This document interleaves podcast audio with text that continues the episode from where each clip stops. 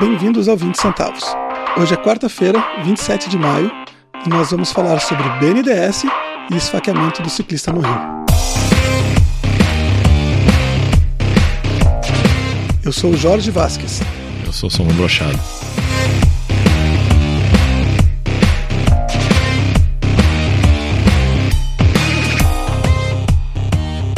O assunto agora é o BNDES mais especificamente os contratos de financiamento que o banco alega estarem cobertos de sigilo. Né? Tem, tem dois tipos de contrato que o banco o BNDES alega ter sigilo. Um deles são os contratos para empresas, tipo a JBS, tipo outras empresas grandes, e o outro tipo de contrato são os contratos internacionais, que aí se alegam questões de segurança nacional, são os contratos para Angola, para Cuba e, se não me engano, para Guiné, uma coisa assim, outras pequenas enfim, outros lugares normalmente com governos autoritários e, pequenos do ponto de vista de, de país, de população. É, o, o, na semana passada, a presidente vetou um, um, jabuti, que a gente conversou sobre jabuti, né? Jabuti é um penduricalho que se faz numa medida provisória que permitia, que obrigava o BNDES a divulgar os dados das operações de crédito que, que são feitas com, com, com dinheiro que vem do Tesouro, que é basicamente todo o dinheiro do, do BNDES. Né?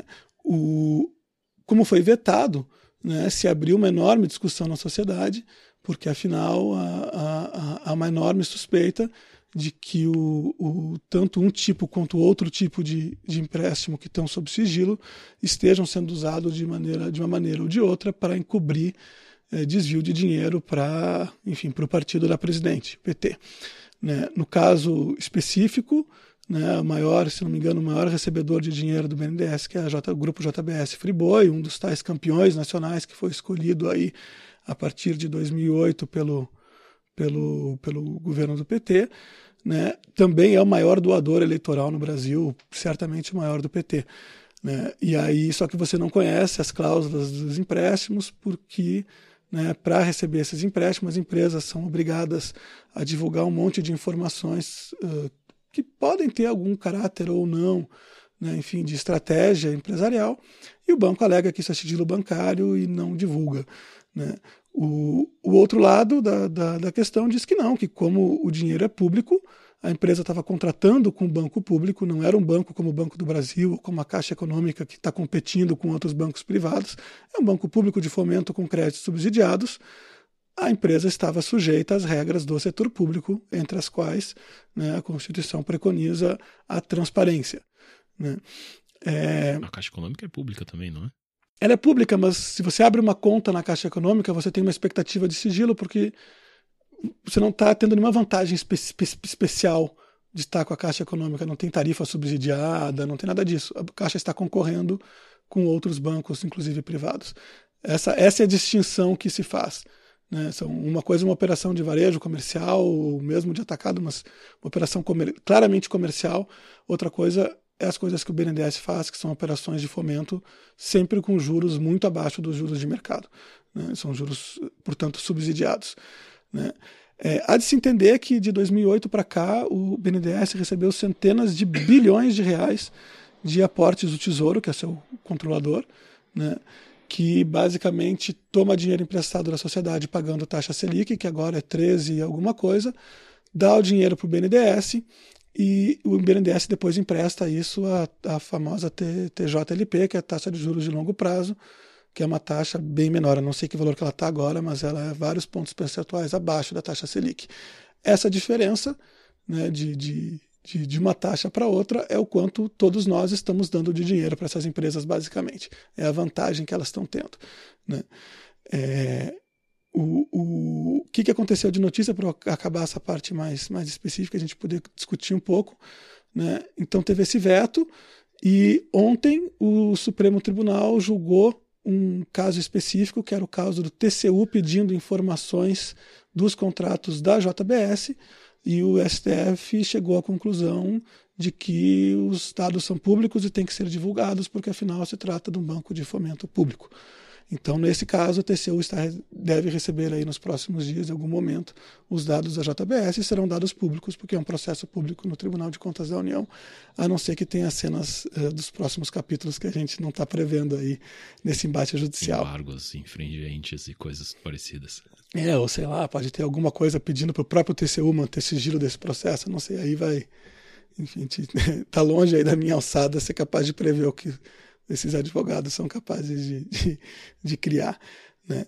É, o, citando o ministro Luiz Fux do Supremo na sentença de ontem, no julgamento de ontem, né, ele diz que quem contrata com o poder público não pode ter segredos, especialmente se a revelação for necessária para o controle da legitimidade do emprego dos recursos públicos. Né? Então, é basicamente é isso. Né? O, tem esse monte de suspeitas, tem esse monte de contratos sigilosos, né? A, a presidente vetou a divulgação, né? E ainda por cima, uma última notícia: o BNDES, em seguida ao veto, diz que vai liberar parte dos dados dos contratos. Né? E aí, certamente, deve ser a parte que as pessoas que estão procurando né, problemas e que acreditam que, que existam problemas nesse contrato, certamente não serão essas partes que vão ser divulgadas, vão ser as partes que não tem nada de errado. Né? Afinal, se você está me investigando, eu posso escolher a informação que eu vou dar ou não né? a não ser que eu seja muito estúpido, né? você não vai achar nada, pode ter certeza. É, em princípio, uh, é um assunto que a gente tende a concordar muito, né? Uh, em princípio, eu concordo plenamente com a, com a lógica do STF, que, enfim, é um. O sigilo bancário, se a gente for pensar, os shareholders, enfim, os donos do banco, certamente esse sigilo não se aplica a eles. Eles, eles têm acesso às informações dos contratos. Quem são os shareholders do BNDES? As pessoas. É um banco público, portanto, os shareholders têm acesso a essa informação. Tem que ter acesso ao público. Isso é uma característica meio engraçada de políticos que eles se esquecem. Às vezes eles gostam de se aproveitar de certas, uh, certas vantagens do universo privado quando eles, na verdade, estão no universo público. Eu lembro de um caso clássico em que uma prefeitura de Porto Alegre uh, casualmente do PT, mas enfim, é só porque eu sou de Porto Alegre, né? não, é, não é nada especificamente contra o partido, mas que eles tiveram uma matéria num jornal, na, na Gazeta Mercantil, uh, que não, eles não, não gostaram do que foi, do que foi publicado. E dali em diante eles de decidiram e determinaram e informaram a todas as assessorias de imprensa de todas as secretarias e todas as, todas as entidades ligadas à prefeitura de que essas entidades não falavam com jornalistas da Gazeta. E aí os jornalistas da Gazeta tentavam explicar: vocês não podem decidir isso, vocês são uma repartição pública, vocês são obrigados a dar essa informação. Para mim, como pessoa, né? nem como jornalista do, da Gazeta, essa informação é pública. E não adianta, passaram do, um ou dois anos essencialmente se recusando a falar com aquele jornal. Então, me parece que a lógica é a mesma, mesmo. Uh, por mais que talvez exista uma lógica por trás, e até onde eu entendo, eu nunca vi um, uma fundamentação que faça algum sentido de por parte da Dilma quando, quando fez esse veto ou dos próprios responsáveis pelo BNDES ou qualquer um dos seus ex-diretores de que esse sigilo seja de alguma forma necessária ou que tenha alguma explicação de por que, que esse, é, esses empréstimos devem ser sigilosos e como é que se como é que isso ganha não é nem nenhuma discussão uh, de legislação, mas não, não existe nenhuma razão pragmática para querer defender esse sigilo. Uh, então, para mim, essa parte é, é, é, muito tranquila. E não sei o, o, o, que mais se pode reclamar dessa parte. A segunda discussão que tem, imagino, é o, o BNDES em si. Até que ponto o BNDES é útil, não é útil, deve existir, não deve existir, como ele deve ser feito. É, uma coisa que eu, eu tava lembrando que eu acho engraçado que não nunca se discute para nada, eu acho, no Brasil, a figura do. do eu, eu, não sei como é que seria o termo em português, mas do Oversight Committee, que, que como se fala em inglês, de existir uma entidade uh, desligada de, de partidos e como são como deveriam ser as agências reguladoras, por exemplo, uh, que seja responsável por garantir a lisura dos processos sem que necessariamente se divulgue publicamente informações que sejam consideradas de alguma forma importante que sejam sigilosas. No caso dos Estados Unidos, especificamente, tem se fala muito nas questões de, de, de vigilância e, e antiterrorismo e tudo mais, que existe a FIMA Court, né? existe um tribunal específico para lidar com, com questões de vigilância e assim por diante. Então, não, não acho curioso que isso nunca eu não, não, não conheço muito existir esse tipo de esse tipo de entidade no Brasil. Existem, óbvio, as agências reguladoras, mas é, outra, é outro espírito. Uh, mas é algo que talvez pudesse ser um meio termo para se discutir para a BNDES, de, pelo menos que existisse uma, uma entidade capaz que possa ter acesso uh, a, a esses contratos e possa pelo menos ter alguma alguma confiança de que esses contratos estão sendo uh, avalizados por alguém independente e minimamente responsável. É, é, grosso modo, né, se, se concebe que o setor público possa manter sigilo de alguma coisa, basicamente por questões de segurança nacional. Então, por exemplo, quem é o fornecedor de comida para a Dilma? Né, se você divulga onde ela vai comer amanhã, tem uma chance dela ser envenenada ou coisa do tipo, não é conveniente que se divulgue. Passado um mês, dois meses, três meses, essa informação poderia ser divulgada. Né? Ela já comeu lá, não tem mais como envenenar no passado, não deve ter problemas. Né? É... Então, questões de segurança nacional, que tem a ver com questões de, de estratégia militar, essas, esses assuntos podem ser cobertos de sigilo. Né? Mas, idealmente, eles são o tipo de, de oversight committee que tem nesse caso, são comissões do Congresso, em teoria. Não sei como é que funciona isso no Brasil, não estou bem informado sobre esse caso, mas eu acredito que não, não tenha muito isso. Acho que o próprio, o próprio gestor público que produz a informação classifica como secreta e ponto final, e é isso aí, deu, tchau, benção. Né? E o outro tipo de dado que ele pode manter secreto são os dados que não são dele, cujo segredo não é dele. Né? Então, por exemplo, se você vai no hospital público e pede para ver o prontuário de alguma pessoa que esteve lá, você não vai receber, por mais seja um dado né, do poder público que tem a ver com os gastos que se faz, porque afinal o que está lá no, no prontuário do paciente termina o que vai ser gasto o que não vai ser gasto, é um dado privado daquela pessoa, não é do poder público, então o poder público pode se recusar a te fornecer esse dado. Seriam basicamente essas duas, uh, uh, né, grosso modo, são basicamente as duas principais razões pelas quais se pode ter segredo. Né? E o BNDES está alegando as duas, né, nesse caso. Né? É, mas vamos lá, o, o, o você falou de, de, motivo para ter ou não o BNDES. Né? O BNDES no Brasil funciona como distribuição de renda ao contrário. Né? Ele tira de todos, né? principalmente de fundos tipo FGTS, né? que é um imposto disfarçado, mas não deixa de ser um imposto, porque é um, é dinheiro tomado do trabalhador. Uh, uh, meio que sem, sem, sem lhe dar direito de escolha e aplicado numa taxa muito inferior à inflação, muito inferior à taxa de juros básica. Então, então tem, tem é, é, originalmente era esse o, o, financiamento do BNDES, mas hoje em dia tem toda outra sorte de, de dinheiro que vai para lá dentro, especialmente dinheiro do Tesouro. Né? E aí, por exemplo, entra é, é, uma, uma briga que tem aí nas contas públicas, que é a questão da dívida total do governo. O governo vive dizendo que a dívida total continua mais ou menos estável, porque ele não considera o dinheiro que foi para o BNDES, porque afinal o governo toma emprestado de um lado, empresta para o BNDES no outro, a operação é neutra. Só que não é neutra porque as taxas de juros não são iguais. Né? E é por isso que os economistas têm de uns tempos para cá, pelo menos os sérios, considerado muito mais a dívida bruta do governo em vez da dívida líquida. Mas enfim, um parênteses econômico chato à parte, né? tem essa questão do BNDES ser um distribuidor de dinheiro ao contrário, e tem a questão, que para mim é até mais importante do que essa, que é o governo querer decidir quais são os setores da economia que merecem ser impulsionados ou não. Né? Que é um resquício aí de, de planejamento central que não funciona.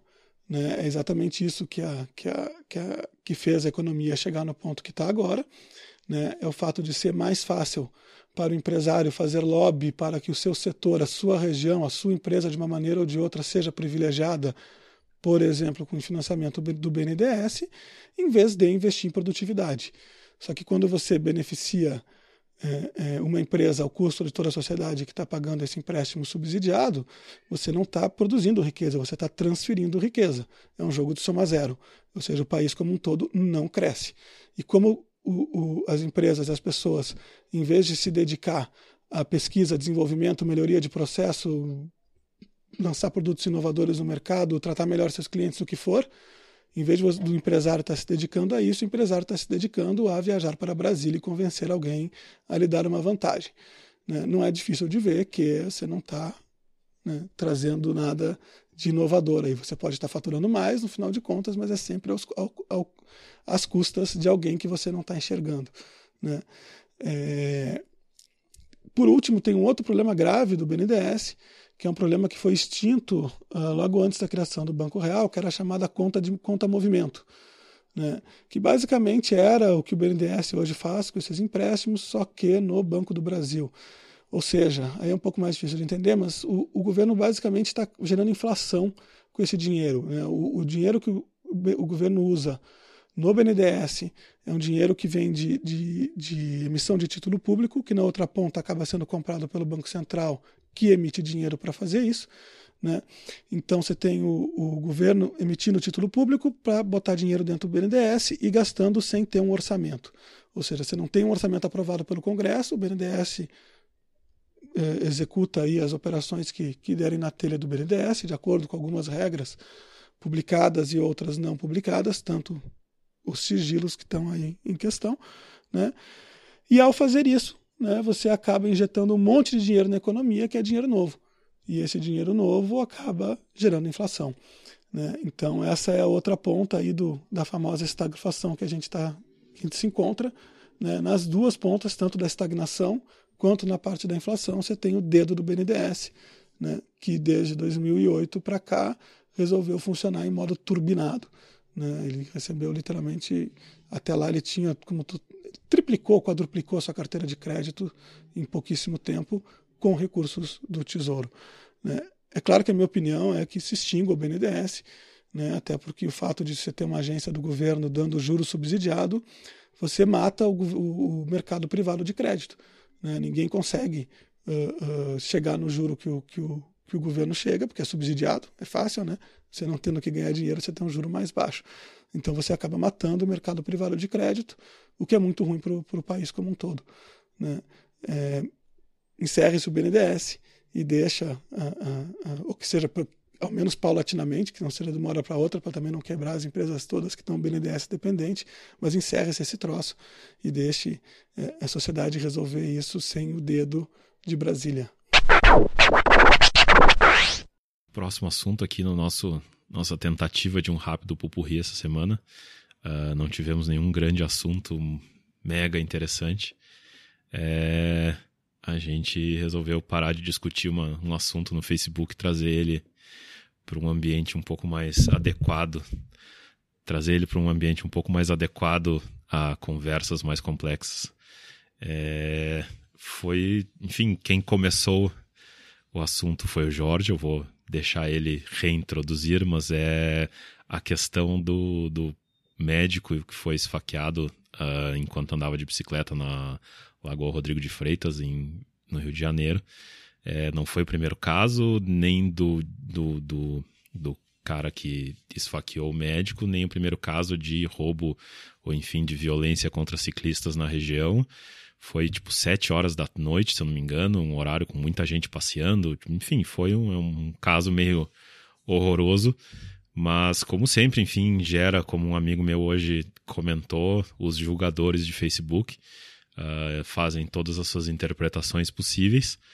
E isso levou o Jorge a uma manifestação no Facebook que levou a uma enorme uh, discussão que a gente resolveu trazer para cá, ver se, se rende algo um pouco menos chato do que estava a discussão no Facebook.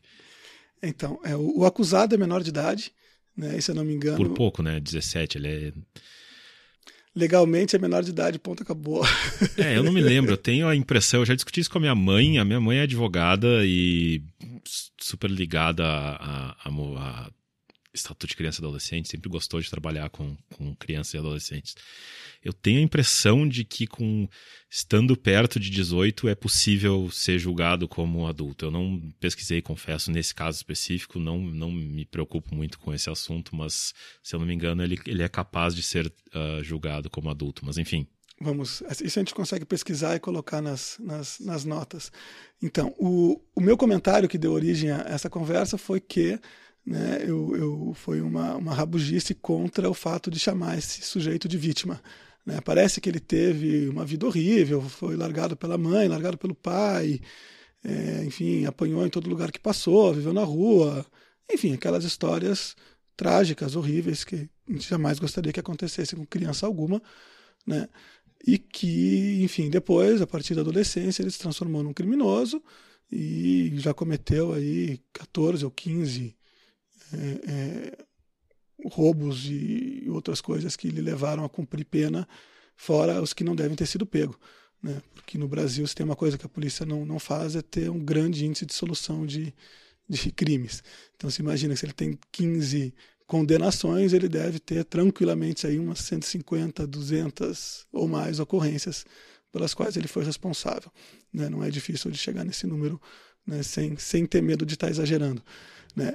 E aí tem muita gente dizendo que o afinal é um pobre coitado, é uma vítima da sociedade, né?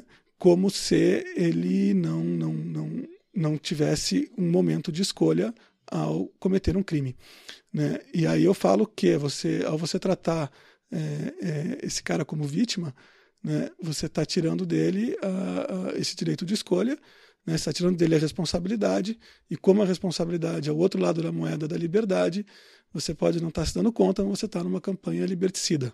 Eu escrevi isso em duas frases pequenas no, no, Facebook, sem entrar em detalhes, sem explicar nada, e daí começou a, a grande discussão. Né? É, o meu ponto de vista, basicamente, é que é, a definição de, de, ser humano inclui o livre-arbítrio. Livre tá? O livre-arbítrio não é perfeito. Né? A gente tem informações imperfeitas, a gente tem escolhas que muitas vezes é, A ou B ou C são todos muito ruins, mas a gente tem sempre a possibilidade de escolher alguma coisa. Até um escravo pode escolher ficar parado, se recusar a trabalhar e sofrer a pena de morte que o seu, enfim, senhor lhe oferece, em vez de trabalhar em condições desumanas e provavelmente morrer de trabalhar. É uma escolha horrorosa, mas é uma escolha. Sempre há uma escolha. É isso que define uma pessoa. É a capacidade de escolher. Uma pessoa não é um, um autômato. Né? Não é como muitas vezes se comporta um animal. Um animal não tem consciência. Um animal, nesse sentido, não tem escolha. Você sabe como um animal vai se comportar. Na maior parte das vezes, né? é, é, é essa é a grande diferença. Né?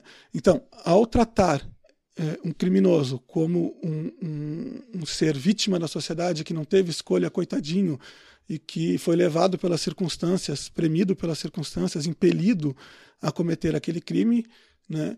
É, você está primeiro desrespeitando ele, né? que está dizendo que ele é um, é um, é um bicho, né? ele não é capaz de, escolher uma coisa mais moral. Segundo, você está desrespeitando a grande maioria de pessoas que tiveram uma vida tão horrível quanto a dele, se não mais, e que não, não optam por esse caminho. Né? Então, muitas vezes se fala de pobreza, de falta de educação, de famílias destruídas. Vai em qualquer favela, qualquer comunidade pobre, a maior parte das pessoas que estão lá, disparado, né, por mais horrível que seja a sua vida, são pessoas honestas, que não roubam, não matam, não fazem nada, é, nenhum crime grave contra a propriedade, nenhum crime grave contra a vida de ninguém, contra a integridade física de ninguém. Né? E aí essas pessoas, se você diz que o outro foi impelido a cometer um crime, você está chamando esses aí de otários. Né? Porque você foi impelido também e não fez, né? você teria sido anistiado, afinal as condições são horríveis, né? e você está sendo chamado de otário, basicamente. Né? E por fim, é, é, é não responsabilizar alguém pelos seus crimes para que, que serve isso? Né? Que, que, qual é o, o, o resultado prático disso? Né? É aquele papo de vamos construir escolas em vez de construir presídios, né? É como se uma coisa fosse intercambiável com a outra. Enfim, não são. Posso explicar mais daqui no, no resto da discussão, mas não são intercambiáveis. Né? Uma coisa é, é, é você criar condições melhores para as pessoas, louvável, a outra coisa é você punir quem comete atos que não são compatíveis com a vida em sociedade, que é uma coisa, infelizmente, a meu ver, necessária. Bom, a, o, a minha posição, e eu, foi a, o início da discussão, é, eu parto uh, de concordar com essa, com essa última afirmação, que é uma coisa é a responsabilidade e responsabilizar quem cometeu um ato, Uh, e a outra coisa é o que, porventura, uh, pesou, incentivou e ajudou a que o ato acontecesse. Uh, o, o, que eu acho só é, na maioria dos casos, e obviamente eu não vou dizer que não tem ninguém que chegue ao ponto de dizer que ele não tinha opção ou qualquer coisa do tipo. Uh, mas estando no universo das pessoas minimamente razoáveis, o que eu acho só é uh, esse assunto surgiu, ou pelo menos para mim, as pessoas com quem eu tive contato, uh, o que o, o, ponto de partida de se discutir o, o, o lado vítima de quem cometeu o, o, o crime surgiu a partir da capa do Extra, que é um jornal popular do Rio de Janeiro, que, enfim, foi atrás da história do cara e comentou que ele tinha já 14 antecedentes ou qualquer coisa parecida, que tinha, não tinha tido família direito, tinha vivido na rua, tinha sofrido uma série de abusos e assim por diante. E, enfim, a partir disso, uma discussão sobre o tipo de sociedade que o Brasil oferece para boa parte dos seus é, cidadãos. Eu não entro na discussão do livre-arbítrio, acho que é uma outra discussão que, se for o caso da gente entrar, pode durar um podcast inteiro. Uh, eu acho que é um, é um assunto bem mais complicado do que parece. A gente é bicho que nem tantos outros bichos. Uh, o nosso livre-arbítrio é muito menor do que a nossa. Especialmente que a visão ultra-racionalista de libertários costuma gostar de acreditar mas não vou entrar, né? não, não, não precisa entrar nessa, nessa seara para discutir o, a parte mais importante para mim do, do argumento, que era que sim, eu posso considerar o cara que cometeu o crime como vítima sem estar uh, tá equiparando ele com o médico que ele matou. Uh, eu não considero ele vítima deste crime, eu considero ele vítima de outras outros, inclusive crimes, se ele foi abusado, ele sofreu um crime, uh, e todos os outros possíveis crimes que ele uh, sofreu ao longo da vida. E ele é vítima desses crimes e de uma visão, de novo, de quem acredita que a gente se junta enquanto sociedade para diminuir perigos e diminuir uh, problemas que a gente teria sendo bicho na natureza, é, de certa forma, vítima do que a sociedade ofereceu para ele. O fato de. Isso não quer dizer que isso é, uh, como a gente falou, um atenuante para o crime que ele cometeu, ainda mais dele tendo cometido tantos outros antes desse. Isso é só uma discussão porque, ok, a, a parte do crime que ele cometeu é razoavelmente resolvido, está razoavelmente resolvido o problema. Ele vai a julgamento, acredita-se que não sei especificamente o que vai acontecer no caso dele, por ele ser menor de idade e tudo mais, mas vamos partir do pressuposto que ele fosse maior de idade para não ter esse, esse complicador, que é outra discussão. Uh, vai a júri, vai ser condenado. Uh, no Brasil, ele não a, o, a pena dele vai ser resolvida por um juiz. E por mais que existam, daí é um outro assunto que a gente pode entrar aqui, que o Jorge comentou, que tem juízes uh, que se juntam em defesa de que isso deve sim ser considerado atenuante para diminuir pena ou qualquer coisa parecida. Acredita-se que ao longo do processo que isso pode uh, seguir, que enfim juízes de segunda ou terceira instância vão, ser, vão ter suficiente noção de dar para esse cara a pena adequada, que enfim no Brasil é de 32 anos no máximo, seja lá qual for a pena oficial. É, eu acho que tem dois pontos diferentes. A questão, uma questão é a punição do crime específico cujo objetivo nesse ponto já é de proteção da sociedade, de certa forma. Uh, a ideia principal de prender um cara como esse é evitar que esse cara uh, interaja com a sociedade e continue uh, sendo um perigo para a sociedade. É uma discussão que até existe, até onde eu sei, de se essa é a melhor forma de resolver essa parte do problema. Confesso que não é um assunto que eu pesquise com muita frequência, que me interesse muito, mas acho na, na, na, realidade atual, uma, uma, interpretação perfeitamente razoável. Não teria, eu pessoalmente não tenho problema nenhum com o fato de que esse cara, neste ponto da vida que ele chegou, seja preso e, enfim, e encarcerado por todo o tempo necessário, na expectativa de que de alguma forma ele não, não, não, não, não signifique mais um risco para a sociedade. Só que essa discussão para fins de, enfim, de Facebook, de opinião desse próprio podcast, é uma discussão que tá, não, não, não tem muito o que se, o que se tirar dela. A discussão, de certa forma, interessante é o que levou esse cara a chegar a esse ponto, enfim, existe ainda o livre-arbítrio, mas eu imagino que ninguém acredita que o livre-arbítrio é 100% responsável pelas decisões tomadas por alguém. Existe uma série de fatores que influenciam e direcionam esse livre-arbítrio. Uh, e essas, essas uh, razões todas, e enfim, todos esses, esses momentos que esse cara e tantos outros passaram, isso sim são coisas que a gente pode discutir enquanto sociedade, até que ponto isso o que podemos fazer para tentar uh, resolver isso. E mais importante, talvez, lembrar que isso existe. Tem, eu ac acredito que tem muita gente que de fato tem uh, vive tão afastado dessas realidades que esquece o quão horrível de fato é a vida de muita gente ainda no Brasil. A gente, como um caso clássico para mim é o quanto pessoas como eu, como Jorge e as pessoas, a grande maioria das pessoas com quem a gente convive, certamente é classe A no Brasil, sob, qual, sob qualquer definição, uh, elite mais do que elite, e acha que é classe média. E acha que é classe média porque acha que mora nos Estados Unidos, porque é o único país no mundo onde a gente seria classe média, talvez alguns países da Europa, da Escandinávia. A gente não é classe média sob hipótese alguma no Brasil, a gente é a elite da elite.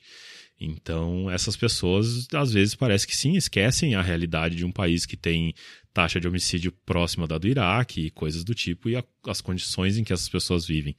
Então, quando se diz, ou quando se uh, discute o fato desse cara ser uma vítima, é, me parece esse o intuito dessa discussão. Não é querer equiparar ele com a pessoa que ele matou de forma alguma, uh, e muito menos tirar dele a responsabilidade do ato que ele, que ele cometeu, e com isso querer diminuir pena ou manter esse cara de alguma forma uh, vivendo na sociedade normalmente.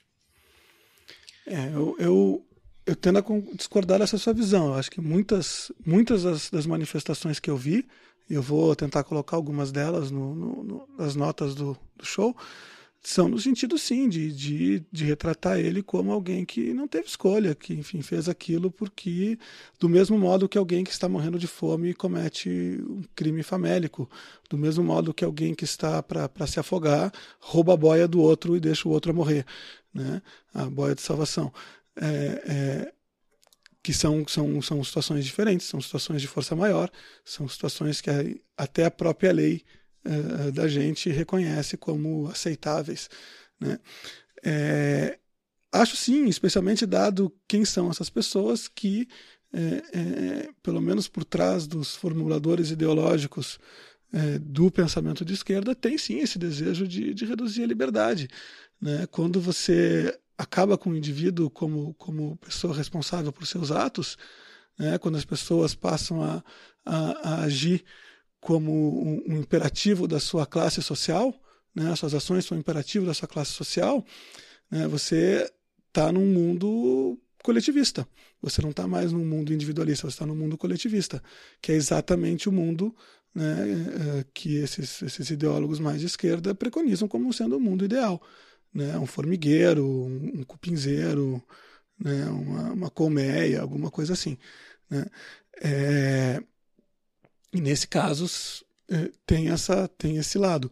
Né? Essa associação de juízes que, que, que você citou, é uma associação Juízes para a Democracia, né? Entre outras coisas, eles defendem que as pessoas não estão todas acima da lei, que se você for alguém é, é, que eles definem como oprimido, você está acima da lei. Né? E, aí vem, e aí, com base nesse tipo de, de pensamento, você tem propostas como a última proposta que se teve para regulamentar o crime de terrorismo no Brasil, que definia uma exceção para as pessoas dos chamados movimentos sociais. Ponto e acabou. Era mais ou menos uma expressão vaga assim. Ou seja, se você se define como oprimido, se você se define como é, é, uma exceção, alguém que é vítima da sociedade, você passa a ter o direito de fazer algumas coisas que, por qualquer outro motivo, seriam consideradas pela mesma lei atos terroristas. Essa mesma, para mim, é tudo parte do mesmo pensamento e é contra isso que eu fiz o tal daquele comentário. É contra essa esse movimento que eu chamei até de ardiloso, né? que, que, que tem como exemplo, se eu não me engano, acho que o, o, tem um caso muito mais antigo que esse, que até deu uma discussão no, no jornal, que foi o caso do, do, do, relógio do Luciano Huck, não foi? Que roubaram o relógio dele e alguém fez um, um, um artigo dizendo que a culpa era dele, porque afinal ele era rico, né? E, e, e aí ele respondeu com outro artigo dizendo que não, a culpa não era dele, ele trabalhou para ganhar, ganhar dinheiro é, é, de maneira honesta, ele é amado por pessoas ricas e pobres, né, mais pobres do que ricas, certamente, né, alguém com a audiência dele. E, enfim, comprou o relógio dele com o suor do seu trabalho, de maneira honesta, e que, portanto, ninguém tinha nada que ficar arrancando dele à força, fazendo, utilizando dessa violência. E que o fato de, de ser menos afortunado né, uh, não lhe dava esse direito, como de fato não dá. É, não a meu ver, pelo menos. Acho que quando você abre essas exceções, você abre as portas da selvageria. É, eu acho é o caso específico desses juízes, uh, ah, para mim, até prova em contrário. Eu confesso que não pesquisei exatamente quem são, quantos são, nada do tipo. Mas é um grupo marginal como do outro lado juízes e professores de direito e coisas do tipo que têm exemplos defendendo a volta à ditadura e de, dizendo que isso é necessário e constitucional. Uh, ah, para mim são idiotas dos dois lados, eu não dou muita bola para a opinião de nenhum deles. Uh, e concordo que são idiotas os dois. Tipo, não, esse tipo de lógica para mim não faz muito sentido. Uh, o que eu acho só em alguns casos, é, em boa parte dos casos, é aquilo que eu falo sobre um pouquinho de empatia. Uh, entender, às vezes existe um. Não se apegar a certos termos, não ficar. Tentar entender o que, que, a, o que, que a pessoa está querendo dizer por trás. Eu não sei o caso específico desse cara do com o Luciano Huck. Imagino que de fato fosse um boçal. Uh, mas ele, ele reflete um raciocínio de muita gente que eu acho extremamente mal, uh, mal elaborado, mas tem uma coisa por trás que eles até têm um pingo de razão, que é não, não é culpa do Luciano Huck, de forma alguma. Uh, não é correto que alguém roube ele, não, obviamente não é correto que, que a gente viva numa sociedade, aí de novo, nós estamos sendo vítimas, de certa forma, da sociedade, que seja por falta de policiamento, por falta de condições para as pessoas, seja lá o que for, uh, nos faz viver numa sociedade onde a gente tem que estar preocupado se a gente está andando com um relógio caro ou num carro caro e não blindado, ou seja lá o que for, ou com a bicicleta de 5 mil reais, que algumas pessoas comentaram do, do desse médico que foi esfaqueado. Uh, por outro lado, a gente sabe que a gente está nessa sociedade, então a gente está sim assumindo um risco ao fazer esse tipo de coisa. Então, ele obviamente não tem culpa, mas sim eu posso discutir até que ponto uh, ele também sabia que ele estava correndo esse risco, estava assumindo esse risco. Que é uma discussão para reverter, que eu sei que é um assunto caro para ti, que muitos uh, antifeministas, de certa forma, gostam de lembrar, que é que mulheres não aceitam muito, feministas não costumam gostar muito de serem lembradas, que a maior parte dos casos de estupro em universidades e coisas do tipo estão ligadas a beber demais, bebida alcoólica.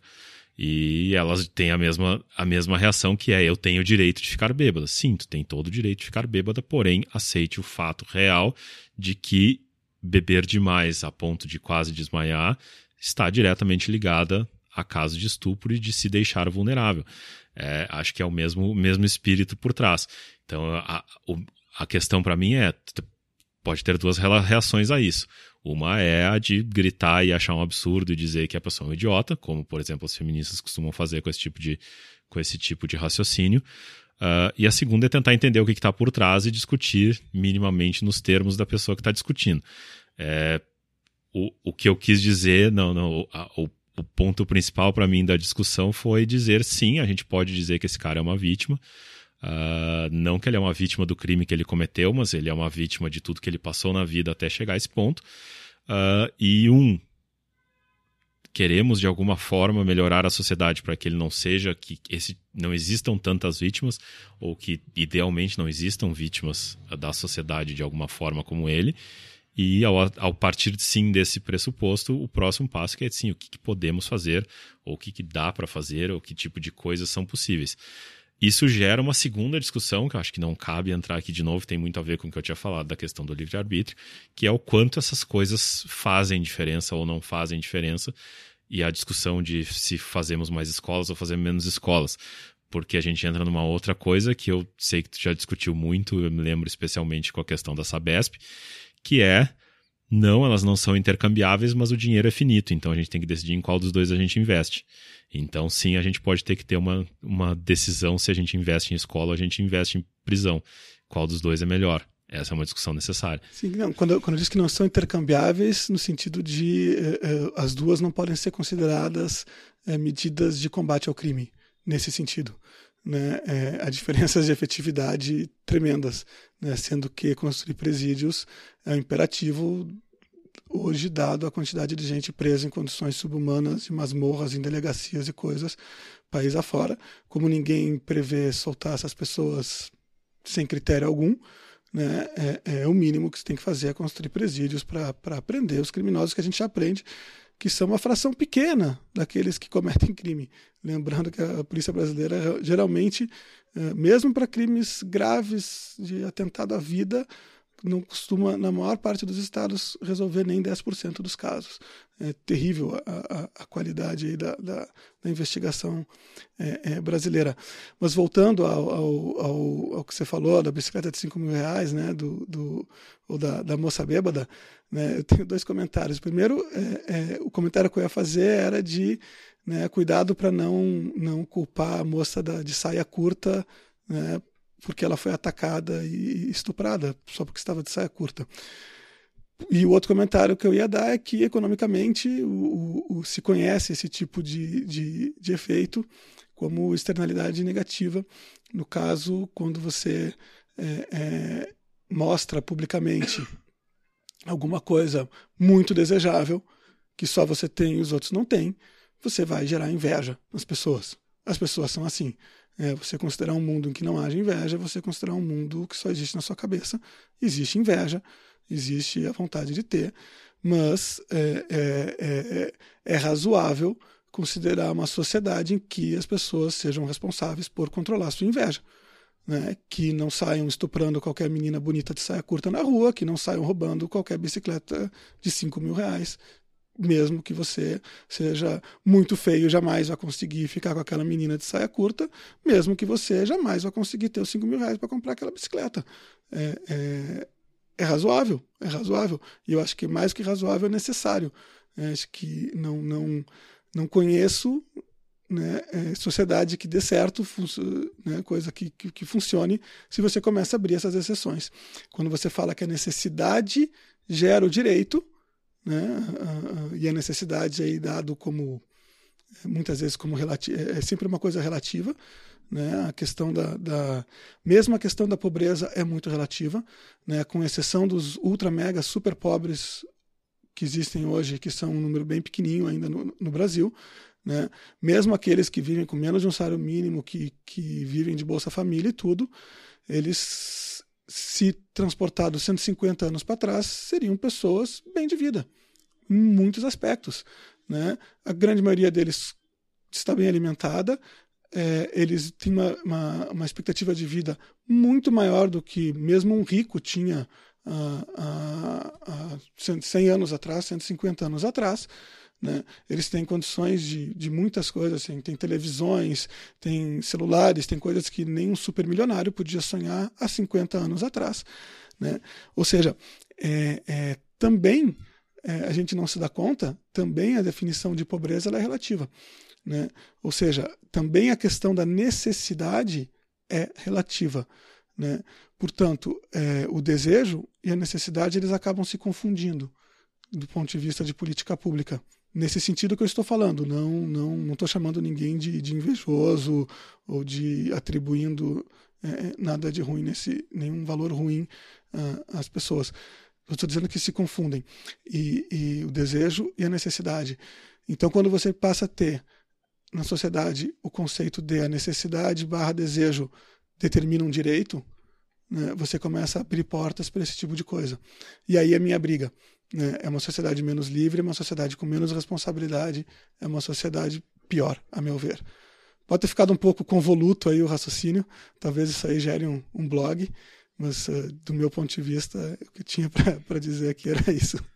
Eu só duas últimas considerações uh, sobre o que se falou. Eu acho que tem só uma um assunto que para mim é muito interessante sempre, que eu sou muito uh, defensor de certa forma e que me incomoda um pouco quando se defende o, o, o presídio como solução, que é existe uma outra coisa que é diminuir a quantidade de crimes. Tem uma série de coisas que não precisavam ser crimes e que poderiam que hoje são crimes e que são responsáveis por deixar um monte de gente presa e que na minha opinião não precisavam estar presas, como por exemplo 90% das pessoas ligadas ao à guerra às drogas. Uh, então um dos jeitos também de lidar tem que sempre se lembrar que de forma geral o crime é uma definição arbitrária, mesmo que seja algo que pra gente parece a coisa mais natural do mundo, que é homicídio. Uh, definir que homicídio é crime é uma coisa que eu acho que qualquer com todas as suas eventuais exceções, como legítima defesa e todas essas coisas, é, é, acho que toda a sociedade considera de alguma forma crime, uh, ainda é uma arbitrariedade. Poderia não se considerar. Uh, então, uh, sempre tem que se discutir até que ponto o crime é crime e não, não se poderia resolver o problema definindo que aquilo não é crime. Não de forma alguma achando que alguém que esfaqueia um ciclista, seja para roubar, sei lá, por que for, não deva ser crime. e a outra coisa que eu acho é, de novo, como uma forma de incentivar a, a discussão é, de partes que não, não, não se entendem e não se concordam. Uh, eu concordo que não pode, a necessidade não pode determinar o direito no sentido de que porque o cara tá pobre, ele tem direito de roubar de quem é rico, ou porque ele tem inveja, ele uh, tem direito de roubar quem é rico. Porém, tem duas coisas aí. A primeira é, como tu disse, a gente sabe que sim, isso acontece, sim, a inveja existe. Então a gente, de alguma forma, também não pode negar que isso existe, ou ter o mundo, o mundo utópico ao contrário de quem tiver inveja e, e tomar uma ação em cima disso, foda-se essa pessoa, ela devia ter a capacidade de se autocontrolar. Uh, a gente sabe que autocontrole é uma coisa muito mais difícil do que o mundo 100% racionalista gostaria de acreditar. Uh, a segunda questão é essa pessoa, uma das coisas que pode ter acontecido e que é uma das principais questões, até onde eu entendo, de quem defende a escola como solução, e eu não sei se a escola é a solução, mas a educação, ou seja lá o que for, que é muitas dessas pessoas, quando chegam ao ponto de cometer um crime de roubar alguém ou de uh, estuprar uma menina ou qualquer coisa parecida, eles foram educados de uma forma que aquilo foi dito para eles que era razoável, que aquela era a forma de resolver aquele problema. Então, quem, por isso se fala de a pessoa ser vítima. Sim, o livre-arbítrio é obviamente ele existe, mas se tu criou a pessoa na época em que ela forma os seus valores e tem uma, uma idade mais ou menos que a gente forma a maioria dos nossos valores, para ela acreditar que sim, esfaquear alguém para roubar o que a outra pessoa tem é um jeito válido de se conseguir o que se quer essa pessoa não vai ter formado a ideia de que aquilo é ruim e que ela vai ser presa por causa disso. De novo, ninguém está querendo. Uh, ninguém, quando eu digo ninguém, obviamente estou cometendo uma hipérbole, estou dizendo ninguém do que eu considero bom senso. Uh, ninguém está defendendo que essa pessoa não deva ser responsabilizada pelo crime que ela cometeu. Porém, isso não quer dizer que essa pessoa não tenha sido de alguma forma, vamos botar entre aspas, ensinada de que aquilo era correto. E que isso seja algo que a gente possa resolver, porque é muito melhor, acredito que todos concordam, que é muito melhor evitar que crimes aconteçam no sentido de evitar que as pessoas considerem um determinado crime uma opção razoável, uh, ou de alguma forma evitar que a, o crime possa parecer a, a opção mais razoável, como por exemplo corrupção. Como é que a gente resolve o problema evitando ao máximo que aquilo pareça uma, uma opção razoável para quem está envolvido no processo, do que simplesmente botar todo mundo na cadeia. Botar na cadeia não é uma solução, tu bota na cadeia quando o crime já aconteceu. É muito melhor que o crime não aconteça para começo de conversa.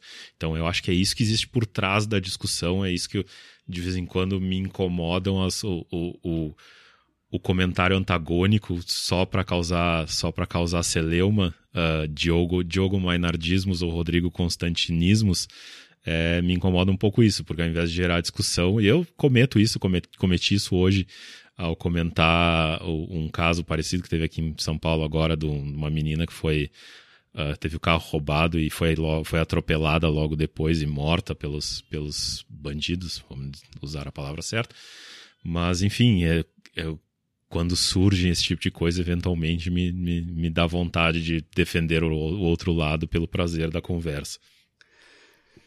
É, eu falei, eu falei que não ia, não ia mais falar, mas agora deu a, deu a coceira. É, é, rapidamente, é, um, um, bom começo para eliminar os crimes são chamados crimes sem vítimas, nos quais se enquadram o, o, o uso de drogas, ou o tráfico de drogas, ou qualquer tipo de proibição. Né? É, se não há uma vítima, e no caso de você, é, eu, eu vendi droga para você, você comprou droga de mim, não teve vítima na história. Acho que seria razoável considerar que não houve crime. Seria um grande avanço, né? seria um bom começo. Todos os crimes sem vítima. Em seguida, você falou de, de prisão. Concordo que qualquer. É, há, há, há, muito o que se fazer do ponto de vista de penas alternativas. Né? Só que a maioria delas uh, são alternativas, e a alternativa é faça isso ou vá para a cadeia. Porque você não pode, por exemplo, é, alguém roubou um carro, então tá, então agora você vai pagar o carro dobrado para a pessoa de quem você tirou. Beleza. A pessoa fala, não vou pagar, então, então, você vai preso.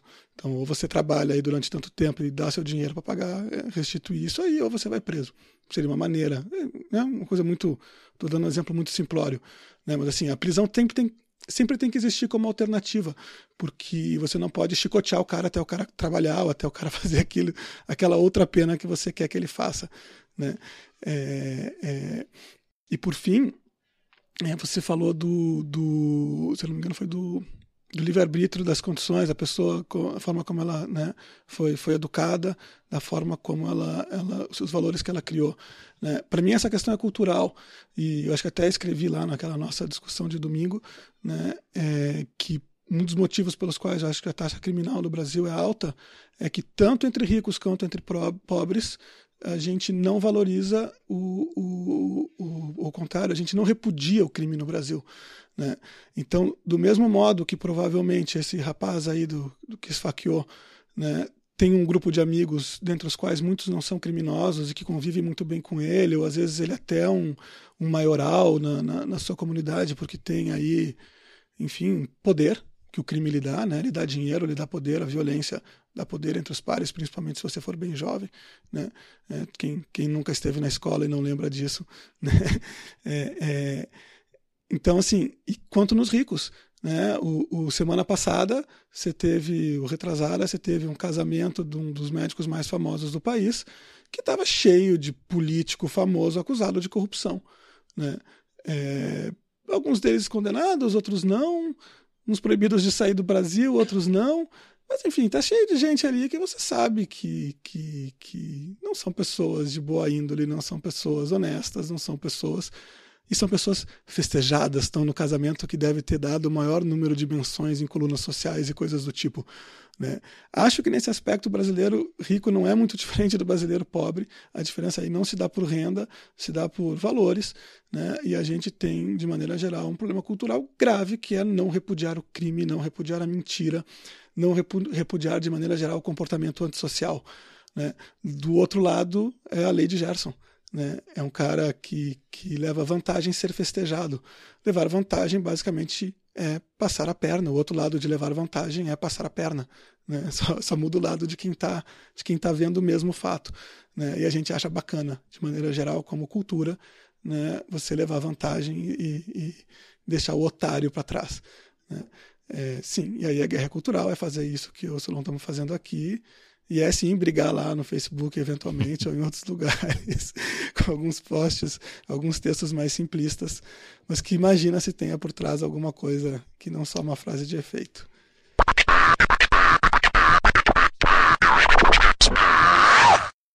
Ficamos por aqui hoje.